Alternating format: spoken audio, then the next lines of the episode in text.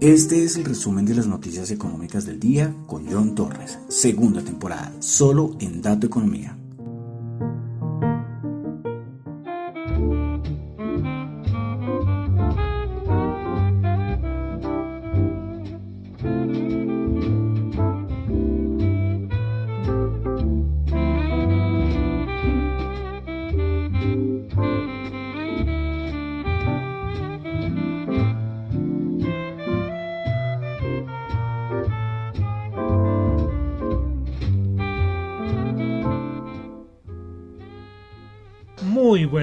Todos, son las 8.07 de la noche del día de hoy, viernes 16 de diciembre. Estamos en la mitad del mes, bueno, un poquito más de la mitad, ya se acabó el último mes de este año 2022.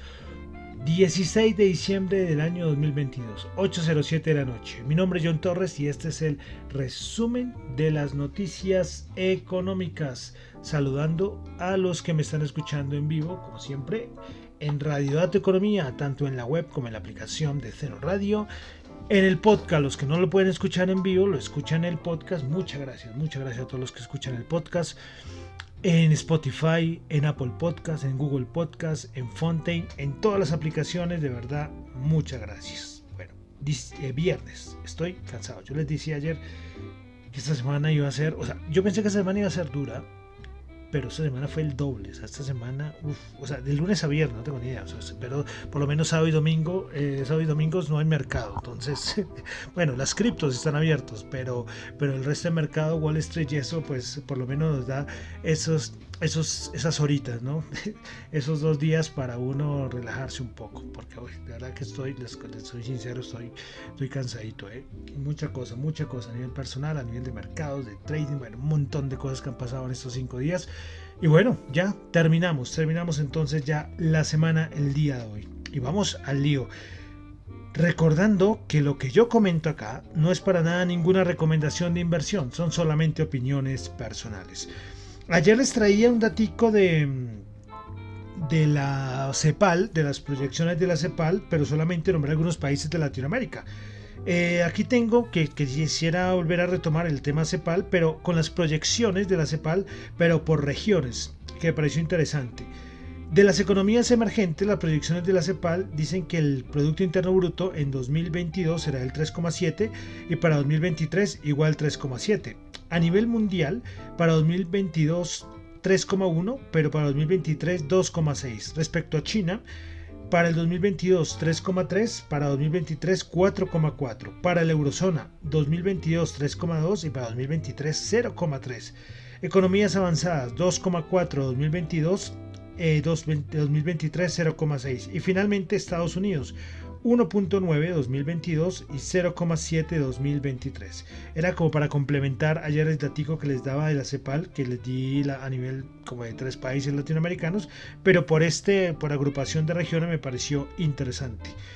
Bueno, vamos a comenzar con Asia como siempre eh, y es que VS incrementó su estimación de Producto Interno Bruto para China y es que VS dice que el Producto Interno de China en 2023 va a aumentar al 4,9%. Su anterior estimación era el 4,5%. Vale decir que en China el número de muertos en Beijing por el, por, por el COVID sigue aumentando fuertemente.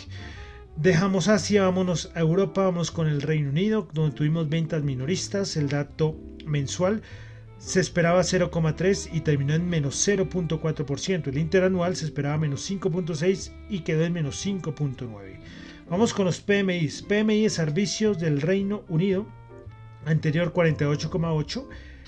Eh, y este, a ver, 48.8 y terminó en 50. se mete en zona positiva, raspando pero en zona positiva. El PMI manufacturero en el Reino Unido, anterior 46,5 y este sí bajó a 44,7. Vamos con el PMI manufacturero en Alemania, 47.4 y el de servicios 48.9, aunque ambos mejoran respecto al dato anterior. PMI de servicios en Francia, 48.1, anterior 49.3, desmejora y el manufacturero 48.9, anterior 48.3. Y a nivel de la eurozona, PMI de servicios de la eurozona 49.1, mejora 48.5 fue el anterior y el manufacturero 47.8, anterior 47.1. Todos de cierta manera una pequeña mejoría pero solamente el Reino Unido, aunque bueno, Reino Unido no se puede hablar propiamente de Europa, pero sí se metieron por lo menos en 50 o por encima. Datos de inflación en Italia, el dato mensual 0.5%, interanual 11.8% y la inflación en la eurozona 10.1 fue el dato, 0.1 superior al dato anterior que fue el 10%, el dato mensual menos 0.1. Eh, ya parece, yo creo que ya, va a tocar techo la inflación en la eurozona. Bueno, eh, el Bundesbank dio como como una especie de dato, a ver si encuentro aquí la tabla completa, que pensé que la había colocado acá, y era respecto a la economía alemana. Pues el Bundesbank dice que la economía eh, alemana va a entrar en recesión y tendrá una inflación importante eh, en el 2024. El eh, perdón, en el, 2023 respecto al 2024, pero, o sea, mejor que el 2022. Pero bueno, eh, el Bundesbank dice que la economía alemana en 2022, que sería el 1.8%, en 2023 menos 0.5%, para el 2024 volviera a crecer al 1.7%. Y respecto a la inflación, dice Bundesbank que la economía alemana tendría una inflación del 8.6% en 2022, 7.2% en 2023 para bajar en 2024 al 4.1%. Vale decir que las estimaciones de inflación aumentaron respecto a las de los meses pasados. ¿sí? Y eh, igual que los que el nivel de Producto Interno Bruto, ambas la inflación, las nuevas estimaciones desmejoraron, igual que el Producto Interno Bruto en Alemania por parte del Bundesbank. Bueno, hoy Goldman hablando sobre ah, las tasas de interés por parte del Banco Central Europeo por todo lo que pasó el día de ayer. Y Goldman dice que el Banco Central Europeo subiría 50 puntos básicos en febrero y en marzo y 25 puntos básicos en mayo. Y una cosita, ayer con todo ese mensaje tan fuerte de Christine Lagarde, con ese discurso que ha sido muy mencionado, los bonos alemanes, los rendimientos de los bonos alemanes a dos años registraron el día de ayer su mayor aumento diario desde septiembre del 2008. Imagínense cómo sería, como aceptó el mercado las palabras de Christine Lagarde, que ella decía, es que vamos a subir tasas, solo sí, recuerden que ayer lo mencionamos, vamos a subir tasas y 50 puntos básicos, no nos vamos a parar, o sea, un mensaje fuerte al mercado de renta variable y lógicamente al mercado de renta fija. Bueno, dejamos Europa, vamos a Estados Unidos, donde tuvimos el PMI, el manufacturero 46.2, anterior 47.8.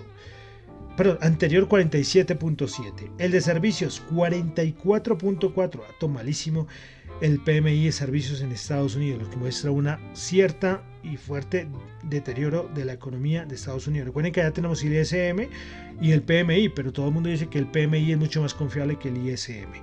Bueno, eh, volvieron, como ya pasó la reunión de la Reserva Federal, volvieron a todos estos miembros de la Fed a hablar. Voy a resaltar dos cositas. Uno de Daily dijo, Daily de la Fed de San Francisco, dijo que la Fed eh, necesita que el empleo llegue al 4% o incluso más alto. Así, tranquilidad, ¿no? Que haya más desempleo en la gente. ¿no?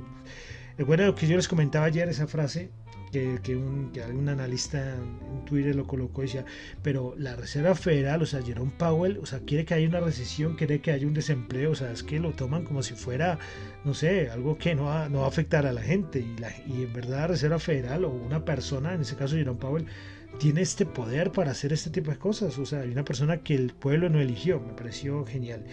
Bueno, y Williams, creo que es de la Fed de Nueva York, pues dijo que van a seguir, que él, espera que se sigan aumentando más las tasas, pero, pero que él no ve que la tasa terminal esté por encima del 6%. Bueno, ahí tenemos las declaraciones de estos miembros de la, de la Reserva Federal. Hoy uno que, que, es un analista que es Sven Henrich, este es británico, eh, hoy sacaba un dato genial respecto a la credibilidad, ¿no? lo que ha pasado con la Reserva Federal todo este año.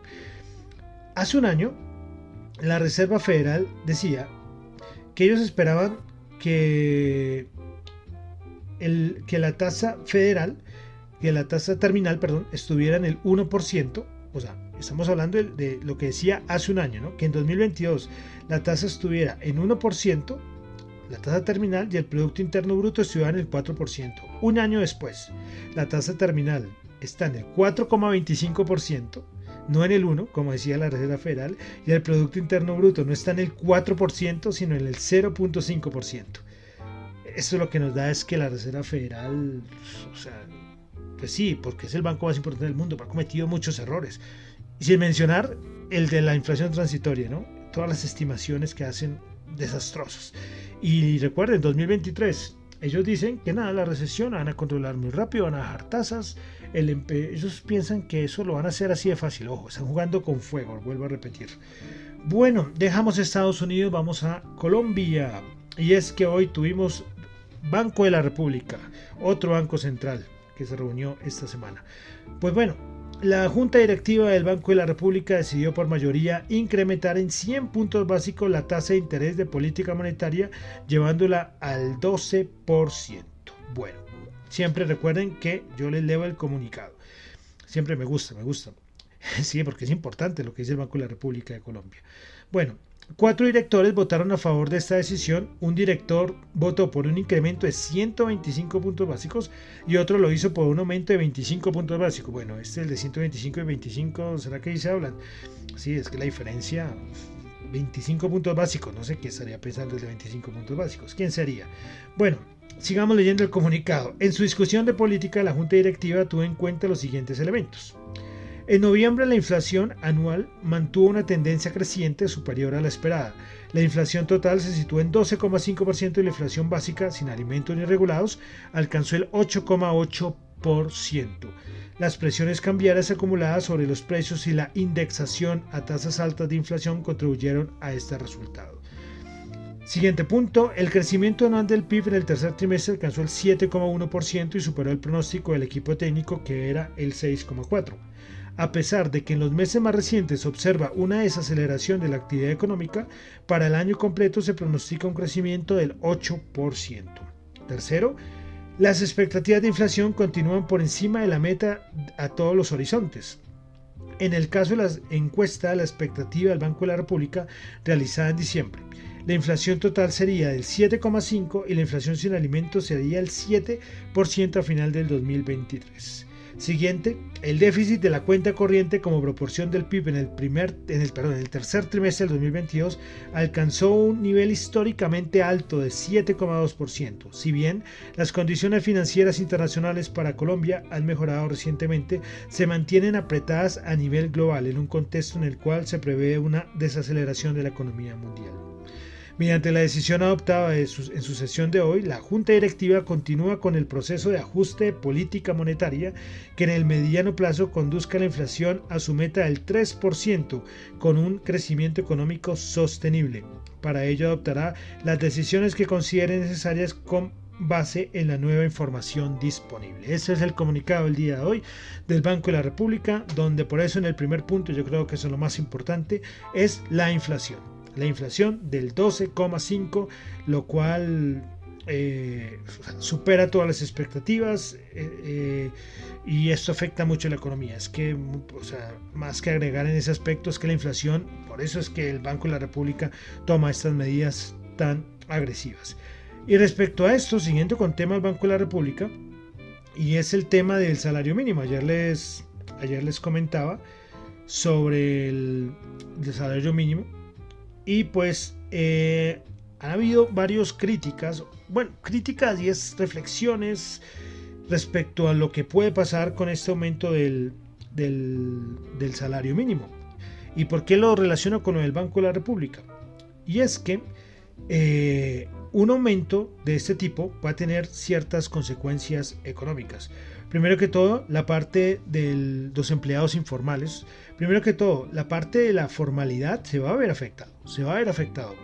Porque toca ver si las personas, los empresarios, especialmente pequeñas y, pequeñas y medianas empresas, pueden asumir todo que es el, este aumento del, salario mínimo que, que fue el 16%.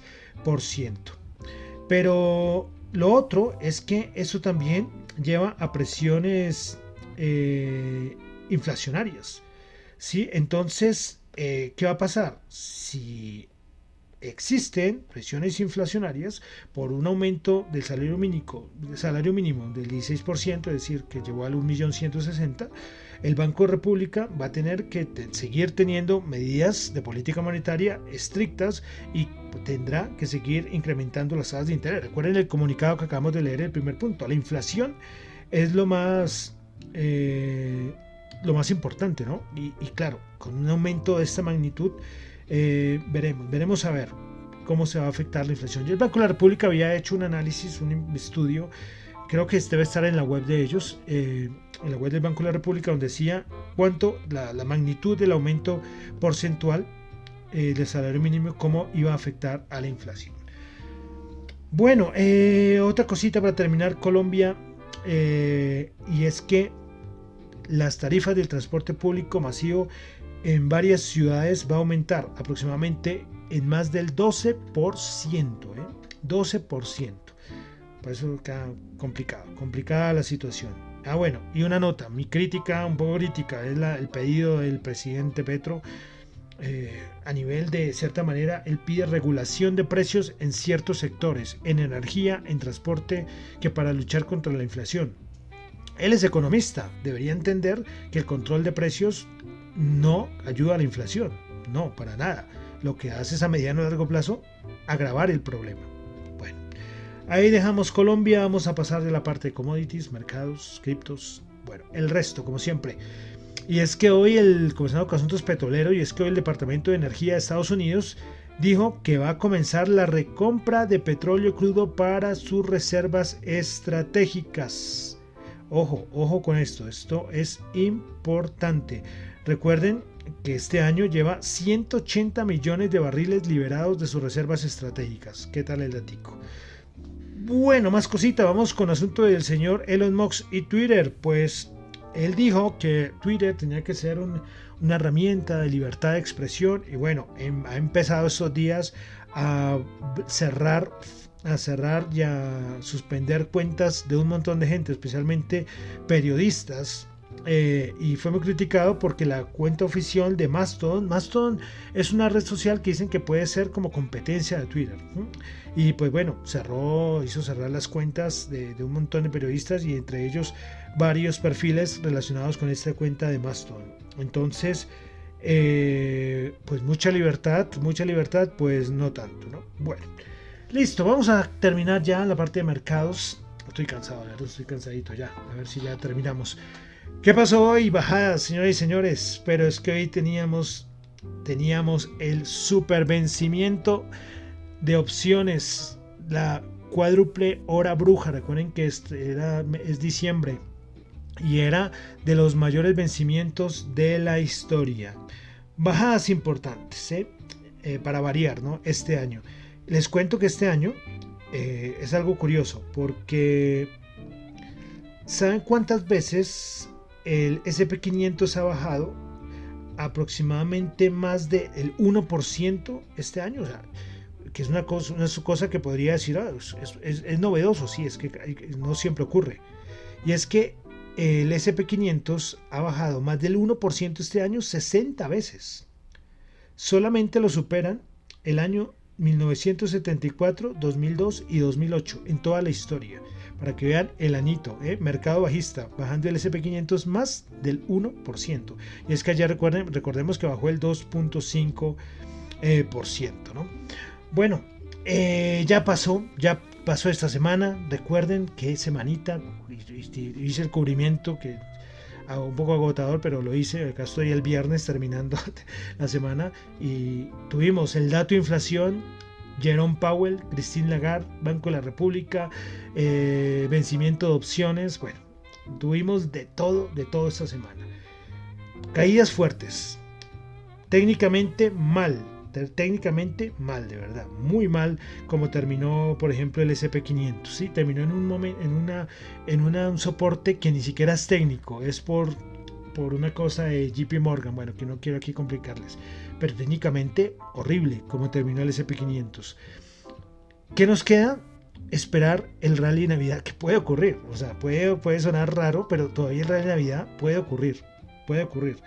Y para eso tenemos que esperar la otra semana. Ya no tenemos más, tendremos algunos datos macro, yo creo, y tenemos a los miembros de la Fed hablando cada rato, pero ya no tenemos bancos centrales, ya no tenemos datos de inflación. Ya todo esto ya, ya hasta el otro año, hasta el 2023. Como les digo, tendremos a estos de la Reserva Federal, que imagino que hasta en Navidades estarán hablando estos. Y veremos a ver cómo vamos a terminar este año. Quedan exactamente nueve jornadas en Wall Street. ¿Sí? Las cinco la otra semana y después cuatro. ¿sí? Pero ya, por ejemplo, el último día se hace poca cosa. Eh, veremos a ver, a ver qué va a pasar. Pero como les digo, semana dura, semana dura y bueno, entremos a ver cómo cerraron los índices el día de hoy. El Dow Jones bajó 43 puntos, 3.852. ¿Recuerdan cuando estaban 4.000 y pico estos de hace poquito? Hace nada, todos estos tres días. Bajadas muy fuertes. Bajó el 3,6% en dos días. Una bajada muy fuerte. El Nasdaq 105 puntos bajó 10.705. El Dow Jones 32.920 bajó 281 puntos. O sea muy, muy dura esta semana, como terminó, como cerró. Eh, pero es que fue una semana dura, es que por todo lado.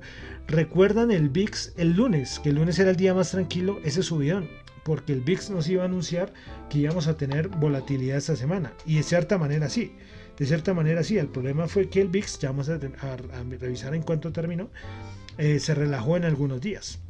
Pero nos estaba anunciando que íbamos a tener una semana dura, fuerte, ¿eh? fuerte, fuerte, fuerte, y así lo tuvimos en Wall Street, en la renta variable. Bueno, el VIX esta semana la termina, señoras y señores, bajando. 22,62, sí. bajando, bajando, 22,62. O sea, el VIX lastimosamente muy manipulado Recuerden que el VIX lo que hace es medir la volatilidad implícita a un corto mediano plazo, más o menos a 30 días. Es decir, cuando usted está compra el VIX eh, en enero, el 1 de enero, está viendo comprando el VIX a la, lo que piensa que va a ser la volatilidad en ese mes. ¿sí? Entonces, por ejemplo, el 20 sería como más o menos un 20%. Hay otro que es el VIX, el V V y X, es la volatilidad de la volatilidad. Si quieren también pueden ahí revisar este, instrumento. Pero bueno, recuerden, VIX 22,62. Ahí quedamos, ¿eh? bajando. El índice dólar 104,84. Terminamos con un con un dólar, eh, vamos a ver más o menos, sí, subiendo, subiendo, tuvo el mínimo en 103 y bueno, subiendo no mucho, pero pero subiendo. Y la rentabilidad del bono de los Estados Unidos en esta semana de bancos centrales, inflación, rentabilidad del bono de Estados Unidos a 10 años 3,48. Aquí sí no hubo tanto miedo, tanto pánico como sí en la renta variable. Bueno, pues así cerramos eh, el VIX y la renta variable en Estados Unidos. Bueno, Bolsa de Valores de Colombia. Yo sí es que estoy un poco desconectado de la Bolsa de Valores de Colombia. Es que no, no, no, no me da la vida para estar ahí con todo. Eh, sí, ahorita que hay discusiones que por lo que está haciendo el GA y Gilinski, también lo de la OPA, está de el PEI creo que es, lo de Grupo Energía Bogotá, eh, ¿Saben quién hace falta? Y les, mando un saludo si alguno de ellos escucha el programa en algún momento o si, o si los conocen, los del otro podcast Bursátil. Era un podcast de verdad que, que fue evolucionando muy bien, pero parece que lastimosamente nada, eh, renunciaron, llegaron al capítulo 100 y, y, nada, me va a tocar ir a hacer la visita a Henry, sí, que, que, que, son gente, muy buena gente, y, pero lastimosamente dejaron y ellos actualizaban eh, lo que pasaba en la bolsa la semana. Hacían un trabajo muy bueno, pero claro, hacer un podcast pueden creer que, algunos creerán que es una cosa fácil, ¿no? Ellos que eran varios tenían que organizarse, ponerse de acuerdo y esto no era fácil. Eh, yo que soy solo, pero, pero no es fácil, ¿eh? Por eso digo, esta semana que lo hice de lunes a viernes, uff, es duro porque hay que alistar lo que se va a decir, tener a la mano las cosas. Y sí. Pero bueno, lo digo es porque ellos a uno lo actualizaban con lo que pasaba en la Bolsa de Valores de Colombia y era un podcast muy escuchado. El del otro podcast bursátil. Puede ser que vuelvan. Bueno, no tengo ni idea. Yo ojalá si alguien los conoce. Eh, yo a John Henry ya, ya, ya sí lo, sí medio, medio, bueno, medio hablo con él. Él tiene un negocio aquí de, comida muy rico, ¿eh? aquí en Bogotá. Yo le he hecho publicidad varias veces por Twitter porque es muy rico. De pronto un día voy a visitarlo si no encuentro le pregunto qué pasó con el otro podcast bursátil, de verdad. ¿Qué hace falta? Hace, hace falta este, este espacio. Bueno, y vamos a terminar entonces como terminaron los commodities el día de hoy. El día de hoy. ¿Cómo terminaron? El oro 1803, 1803, bueno, bueno, recuperó algo de la caída de ayer, subió 15 dólares la onza. Y respecto al oro, precisamente hoy el, el Bundesbank, perdón, el Commerzbank dijo que espera que el oro suba 1.850 dólares la onza para finales del 2023. También habló de la plata, dijo que espera que eh, cierre en 25 dólares la onza para finales de 2023. La plata actualmente está en 23.4. Bueno, eh, vamos con petróleo. ¿Cómo terminó el petróleo? 74.5, bajando el 2.1% el WTI. Y el Brent 79.2, por debajo de 80, bajando el 2.4%. Dólar para este fin de semana, 4.802. La tasa representativa del mercado para este fin de semana subiendo 5 pesitos. Y vamos a terminar como siempre con las criptos. Recuerden los NFT del señor Donald Trump que les comentaba el día de ayer. Los 45.000 NFT de Donald Trump, todos se vendieron, sold out. Reportó hoy, 12 horas, 4 millones de dólares recogió el señor Donald Trump. Claro, es que Melinda Trump, Melinda Trump es la esposa, ella también ha sacado NFTs y todo eso, creo que ella fue la que metió en esto a Donald Trump. Bueno, 4 millones de dólares, ¿eh? Pues, pues nada mal, en 12 horas, pues nada mal.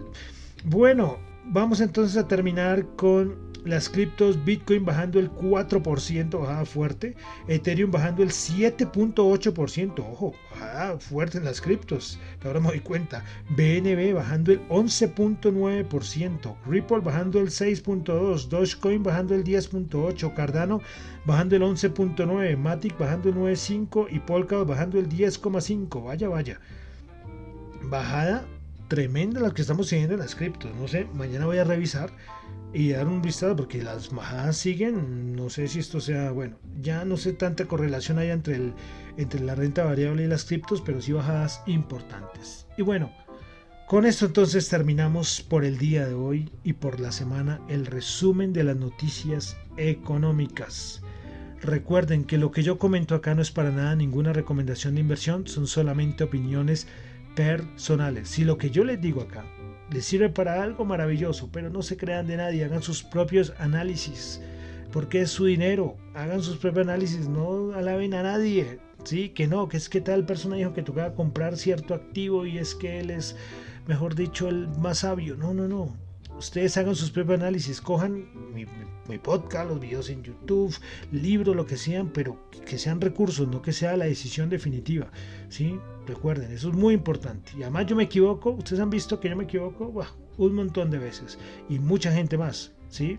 ¿Ustedes creen que si yo fuera el tipo más, el mejor analista del mundo, estaría acá haciendo podcast? No, estaría ahorita, no sé, eh, en un yate en el Mediterráneo. ¿sí? Entonces, no se crean de, cuentos de muchas personas. Y terminamos esta semana, ¿eh? Terminamos esta semanita. Recuerde, mi nombre es John Torres, me encuentran en Twitter en la cuenta arroba John Chu, la cuenta arroba Dato Economía para asuntos de la emisora radiodatoeconomía arroba gmail.com y en Twitter arroba Dato Economía R. Y vamos a terminar esta semana, semana dedicada a Händel, ¿eh? el barroco. Pero ya, esta semana y hoy es viernes terminamos ya con Händel, ya el siguiente programa seguiremos con otro barroco. Y bueno, Hoy comenzamos novenas, ¿eh? Hoy comienzan, bueno, los que son de religión católica rezarán la novena.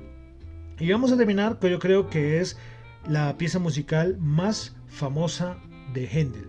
Sí, yo creo que la más, la más famosa de, de, la historia, de la música de él. Pues esta es de un oratorio que se llama El Mesías. Son tres partes, esto es como si fuera casi una ópera, es larguísimo. Y esta es de la parte 2 del Mesías. Pues cerramos esta semana durísima. Yo creo que, yo creo que el, como se llama esta pieza musical, porque ahí se llama, tiene que ver mucho con, terminar esta, esta semana que fue durita, ¿no?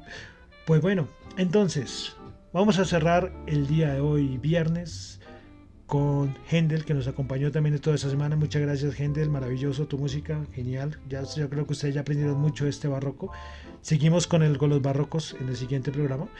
Pero entonces vamos a terminar con el señor George Friedrich Händel de el oratorio el, el Mesías de la parte 2. Y cerramos con el Aleluya. Muchísimas gracias.